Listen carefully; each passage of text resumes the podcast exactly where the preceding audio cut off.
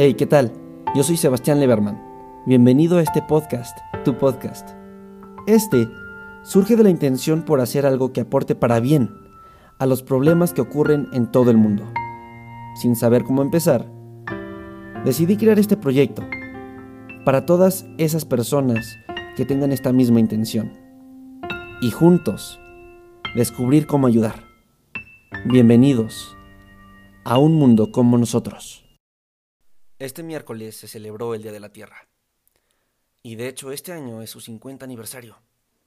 Pero creo yo que no debemos esperarnos hasta ese día para celebrarlo. De hecho, deberíamos celebrarlo todos los días.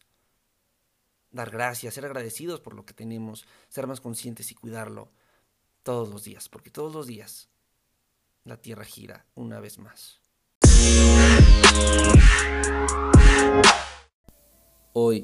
Estuve hablando con mi abuelita y le estuve contando todas las ah, buenas cosas que ha hecho el coronavirus por el ambiente para que tuviera unas buenas noticias, para, para que no solo escuchara malas noticias. Y le contaba que muchos animales eh, están siendo libres, siendo liberados, como el elefante en la India, que ya que no hay turismo, pues son obligados los cuidadores a soltarlos y pues ahora los elefantes son libres, ya no tienen que cargar a nadie en sus espaldas. O no sé, que, que la vida marina se está acercando más a las costas y, y mi abuelita me decía, ay, esos animalitos, han de estar preocupados por nosotros, nos han de extrañar. Y, y es triste saber que es todo lo contrario. Pero pues así son las cosas, así es la vida. También estoy muy orgulloso. Me, me gustó mucho el anterior episodio. Creo que tiene un mensaje muy, muy bonito, muy cierto, que es pues que las personas ahorita con el coronavirus ah, sigue habiendo un grupo al que pues los denominan, los catalogan como ignorantes, que piensan que a ellos no les pasa, que siguen saliendo y que, es por ellos, ¿no? Que, el problema sigue y sigue. Y las demás personas, que sí están tomando prevenciones y sí se están informando, pues son las que los critican más. Y, y esto es lo mismo que sucede con el cambio climático. Las personas que se enteran y buscan más información y tratan de reducir su huella de carbono y ser más sustentables, son eh, pues las que están tomando las medidas ¿no? que, que amerita esta situación. Y también critican a las demás personas pues que no lo hacen, que siguen gastando mucha agua, siguen usando plásticos de un solo uso, etcétera, etcétera. Aunque no es tan grande esa crítica, de hecho, los que como es la mayoría los que usan plásticos de un solo uso, que este, no cuidan el agua, que no cuidan su consumo de carne, etcétera, etcétera, son los que como que critican más a, los veganos, a los que usan, este, no sé, popotes. Bueno, tal vez popotes no, porque a mucha gente sí le llegó el mensaje cuando se hizo viral este video de la tortuguita con el popote en la nariz. Que bueno, no solo el popote afecta a la vida marina, sino toda, ¿verdad? Toda, toda clase de plásticos afecta pues a toda la vida marina. Entonces, sí, entonces, en resumidas cuentas, lo que traté de decir es que así como tenemos esta iniciativa por, quedarnos en casa y por eh, tratar de, de, salvar a la mayor cantidad de gente, no saliendo y no exponiéndonos, pues así debería de ser con el cambio climático. Ahora, esta es mi teoría, mi hipótesis de por qué la gente eh, actuó más rápido o hay más gente que se preocupa por el coronavirus que por el cambio climático. La respuesta, según yo, es los hechos. Veamos, mucha gente actúa y trata de, de quedarse en casa y trata de informarse, etcétera, porque saben las consecuencias que, que, conlleva. Saben que si salen y se contagian, pueden contagiar a su mamá o a sus abuelitos o a más gente, que contagie a su vez a más y más gente. Y eh, al nivel de esta enfermedad, pues es muy, muy propenso a que se mueran, ¿no? A que, a que fallezcan. Entonces, por eso la gente tiene más, eh, más conciencia sobre esto, porque ven, ven las consecuencias en un corto plazo. Ven, ven la clara, la clara, el claro ejemplo de causa-consecuencia. Causa algo, consecuencia, puedo infectar a más gente y más gente, pues, eh, atenta contra la vida de más gente. Con el cambio climático, de hecho, pues más vidas están en riesgo, más vidas peligran, pero eso es a largo plazo. A corto plazo no se ve tanta la diferencia y las consecuencias. Entonces, esto sí es preocupante porque cuando, porque bueno, si estamos esperando a que esté frente a nosotros los problemas que causa el cambio climático, cuando esté frente a nuestras narices y sea visible por completo, ya va a ser tarde para actuar. Hay que, hay que actuar antes de que todo esto empeore. Eh, sí. Entonces, básicamente, algo de esto traté de hablar en el anterior episodio. Y hoy, siguiendo pues esta dinámica, este estilo de episodios donde les comparto cosas que contaminan, porque al parecer ya todo contamina. Me sorprendí mucho que en nuestro consumo de agua, pues no llega a contaminar tanto, pero sí es un desperdicio. O la luz, que nuestro consumo también eh, genera gases de efecto invernadero, nuestro consumo de carne, vaya, hasta nosotros mismos, nuestra respiración contamina. Lo que hay que buscar es reducirlo lo más posible. Y me enteré que también la ropa contamina. Nuestro consumo de ropa es muy excesivo.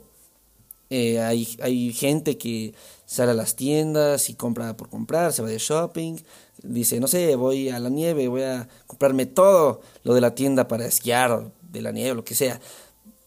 Y lo digo porque yo lo he hecho. sí.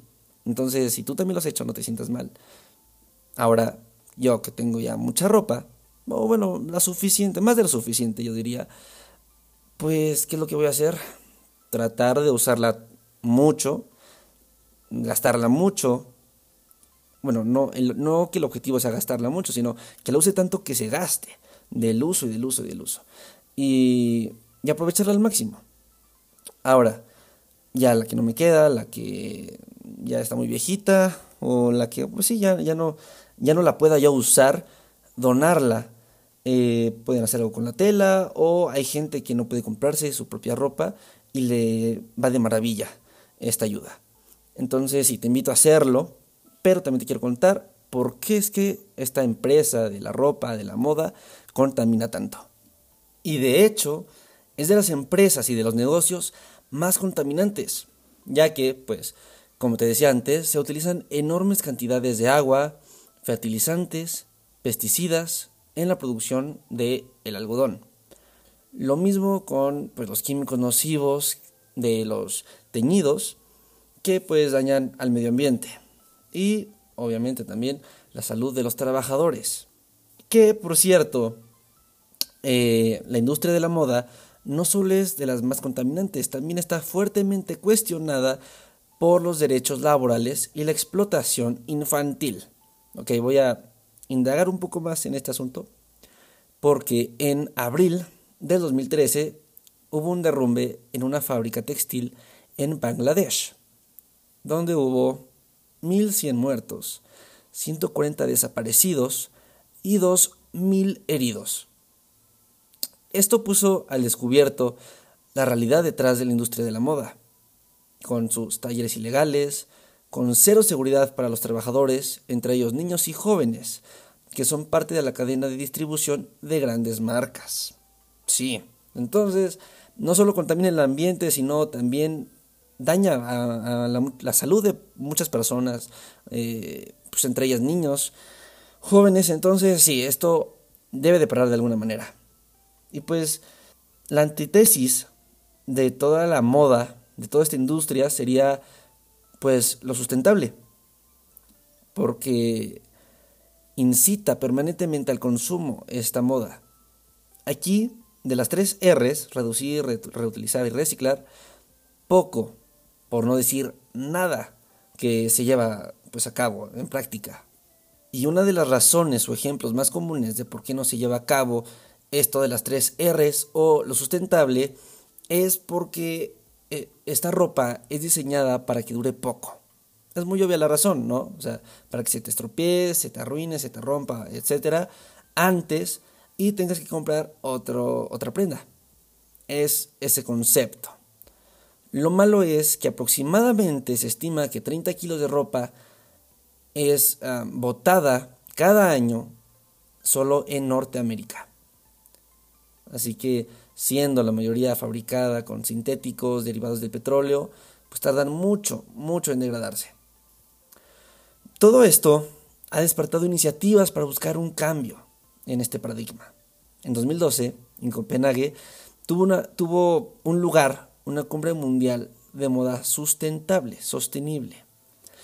Y se discutió un código de conducta para el sector textil de la moda desarrollado en conjunto por la Asociación de la Moda Nórdica y el Pacto Mundial de las Naciones Unidas. Y más tarde, este fue lanzado en la cumbre de Río. Y desde hace años que un sector de la industria viene realizando eventos de moda sustentable, paralelos o alternativos a las clásicas semanas de moda de, pues, la mayoría de, las eh, industrias textiles de moda, vaya. Incluso Chile hace poco tuvo una primera versión que se bautizó como moda ética. De ahí viene una frase que me gusta mucho, que dice, dentro de 10 años la moda será ética o desaparecerá.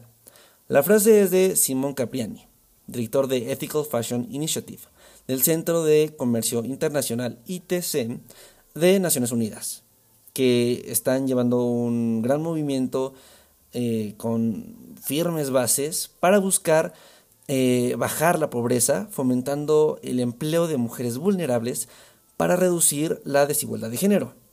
Esto haciendo que conecten artesanas de las zonas más pobres de África y Haití con diseñadores de todo el mundo. Para así pues diseñar con, con, eh, iniciativa, con pues con corazón, ¿no? Por algo más que solo el dinero. Además, trabajan con materiales locales, orgánicos o reciclados, con un enfoque del cuidado ambiental. O sea, sé que pues eso es lo que se busca, ¿no? Para que podamos dormir tranquilos sabiendo que nuestra ropa no contamina, no como ahora lo hacemos. Entonces, si me tuviese que llevar algo, ¿no? Si algo que hubiera aprendido en este episodio, pues sería que para todo problema hay una solución que no solo soluciona el problema, sino que además brinda más oportunidades de empleo, de trabajo y hace o impulsa de alguna manera a un mundo más utópico. Que creo que así deberían de ser las cosas. Y así deberíamos ser todos para pues hacer de este un mundo así como nosotros. Un mundo más ético, más sustentable, más unido, más utópico. Sí. Pero bueno, creo que con esto termina el episodio. Muchísimas gracias. No te pido que compartas, suscribas, like, comentes o lo que puedas hacer en la plataforma en donde me estés escuchando. No. Solo te invito primero a que te quedes en casa y si sales, sal muy protegido, por favor. Y segundo, que apliques algo que hayas aprendido hoy en este episodio. Puede ser eh, reutilizar más tu ropa, no tratar de no comprar tanta ropa. Bueno, ahorita está difícil comprar ropa, pero pues trata de usar lo más posible la que ya tienes para que valga la pena la compra, ¿no? Y la que no, no utilices, ya no te quede, ya no puedas usar, guárdala, dónala, dona sus piezas o si está en buen estado todavía, pues hay gente que le vendría muy bien, muy muy bien. Entonces sí, puedes hacer eso o otra cosa que hayas aprendido, no te obligo a hacer algo. Eh, y también comentes con las personas cercanas que tengas en llamadas o en personas, si estás con familiares resguardados en alguna casa, pues comentes de esto para que cada vez sea un tema más común, que todos estemos más informados, que, que nos informemos, al igual que el coronavirus ahora, sobre el cambio climático y las desventajas y las consecuencias que puede traer a largo plazo, que es algo muy difícil de ver. lo digo personalmente, pero sí, hay que empezar de algún lugar. Y así creo yo, se compartiría la idea principal de lo que va este podcast. Muchísimas, muchísimas, en serio, muchísimas gracias por escucharme, por regalarme tu tiempo. Yo soy Sebastián Leverman y nos estaríamos escuchando a la próxima. Chao, chao.